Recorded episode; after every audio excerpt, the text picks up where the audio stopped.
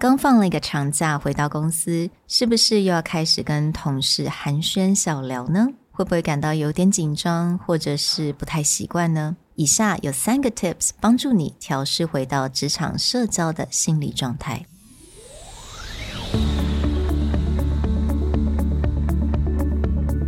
Hello，欢迎来到 Executive Plus 主管与沟通力的 Podcast。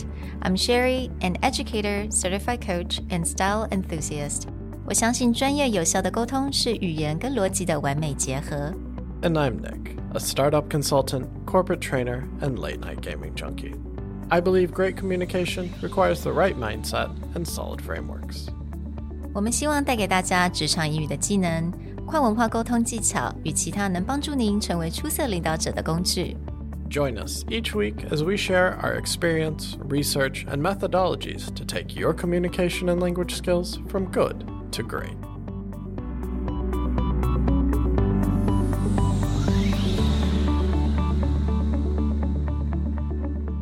Hey, everybody, welcome back to the Executive Plus podcast.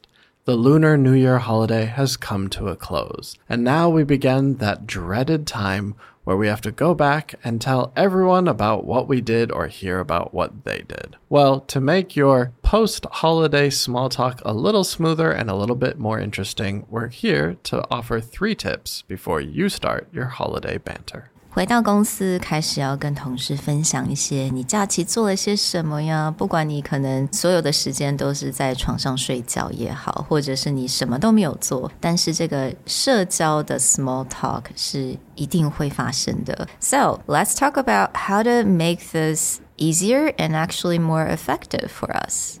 The first tip is simply focus on the connection over perfection, meaning just walk in there with an air of curiosity. Mm. Some people get into their head about, oh, I need to be the perfect small talk artist, or I need to know how to chat with anyone, whether it's my coworkers or customers. Or there's some people who walk in or like, I want nothing to do with any of this conversation. Mm. The perfect area lies in between. There really is something in between. Oh my gosh, what did you do? Where did you go? How was it? What was so interesting about your vacation? And do you have a good vacation?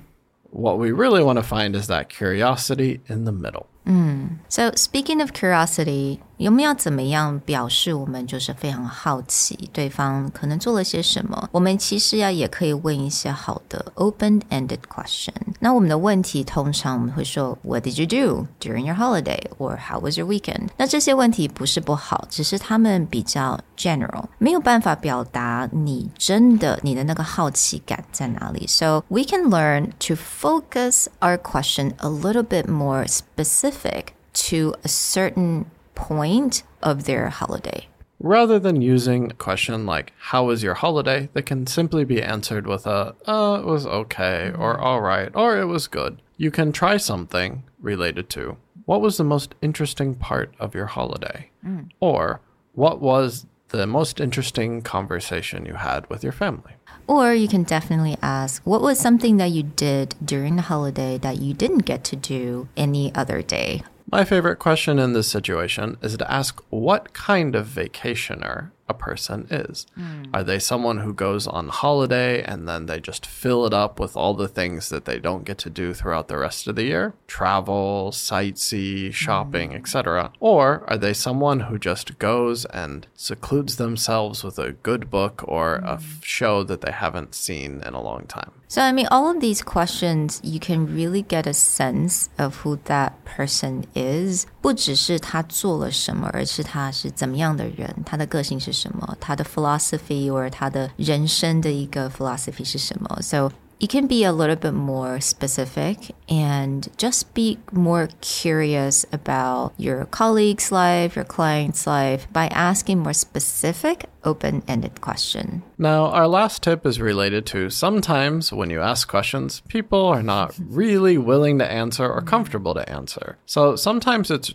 good for you to prepare just a small story or a small example to make them feel comfortable, like, oh, yeah, I can share something personal rather than thinking about how to be the perfect conversationalist and how to ask questions, one thing you can do is prepare a little story about a highlight from your vacation. Something as simple as, well, most of my vacation was pretty mundane or boring, but on the second day, this happened. Mm. And just have that one little snippet where someone may feel inspired or more comfortable because you shared first. So I know a lot of you guys were, are wondering, well, my vacation's not so interesting. It's not that eventful. 有什么好讲的呢? Right? 有点无聊。但是其实每一个人都一定会有一件事情他是可以来分享有，而且其实对方也会非常好奇想知道。But the point is, you don't want to be like Monday this happened then Tuesday this happened, and then Wednesday this happened. 就是不要讲一个流水账. It's same thing. You don't want to be that person who tells that story. 因为你等到讲到 Wednesday 的时候，人家可能已经想要在想另外一个问题了，或者他们可能就是想 they want to end the conversation. 所以刚刚 Nick 所讲到，just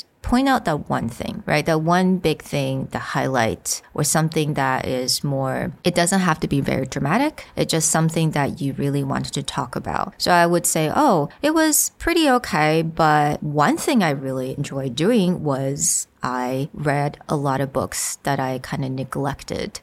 So you can just talk about that one thing. And then you can talk about, I read this book and this book was about this, and I really recommend it for you. So, just offering some kind of insight or a takeaway from that conversation. Mm. As Sherry said, I read this stack of books. Most of them were okay, but I would recommend someone try this. Mm. Or something that can be very mundane but may spark a conversation could be as simple as well, nothing really exciting happened, but every year my grandmother prepares this specific dish or yeah. some family member prepares a certain activity and i look forward that to every year Mm. That will usually get someone to be like, oh, yeah, my family does this, mm. or will spark a bit of a conversation about, say, tradition or your favorite things about the holiday. And it was very simple. It didn't have to be mm. exciting or groundbreaking. It could yeah. be a simple sharing of, here's my favorite holiday thing to do, mm. favorite holiday thing to eat, or here's a tradition my family has. It's very easy for people to feel mm. connected to that conversation. Yeah. And also, if you are sharing this with any foreigners from other country, other backgrounds, and I'm going to tell you this they are going to be very interested in what you do during the Chinese New Year holiday because they want to learn something. So, offering just something that you did with your family, you can just highlight one thing like, oh, we had a very interesting tradition. We actually hide a $10 coin in the dumplings, and the kids would fight for, they would eat as many dumplings as possible and see who actually got that coin to win the prize. So, like, there are always these like small little tradition that each family has. And you can talk about that and share that with people from different part of the world. Well, we hope this helps as you go back into the office and have conversations with your coworkers or share with foreign colleagues or anyone abroad about what you've been doing for the last week other than answering your emails. we'll talk to you guys next time. Bye. Bye.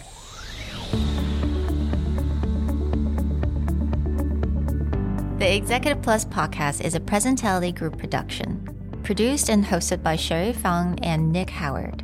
You can search us on Facebook, 主管英文 Executive Plus. You can also find us on Instagram, Communication R&D, and email us at sherry at epstyleplus.com.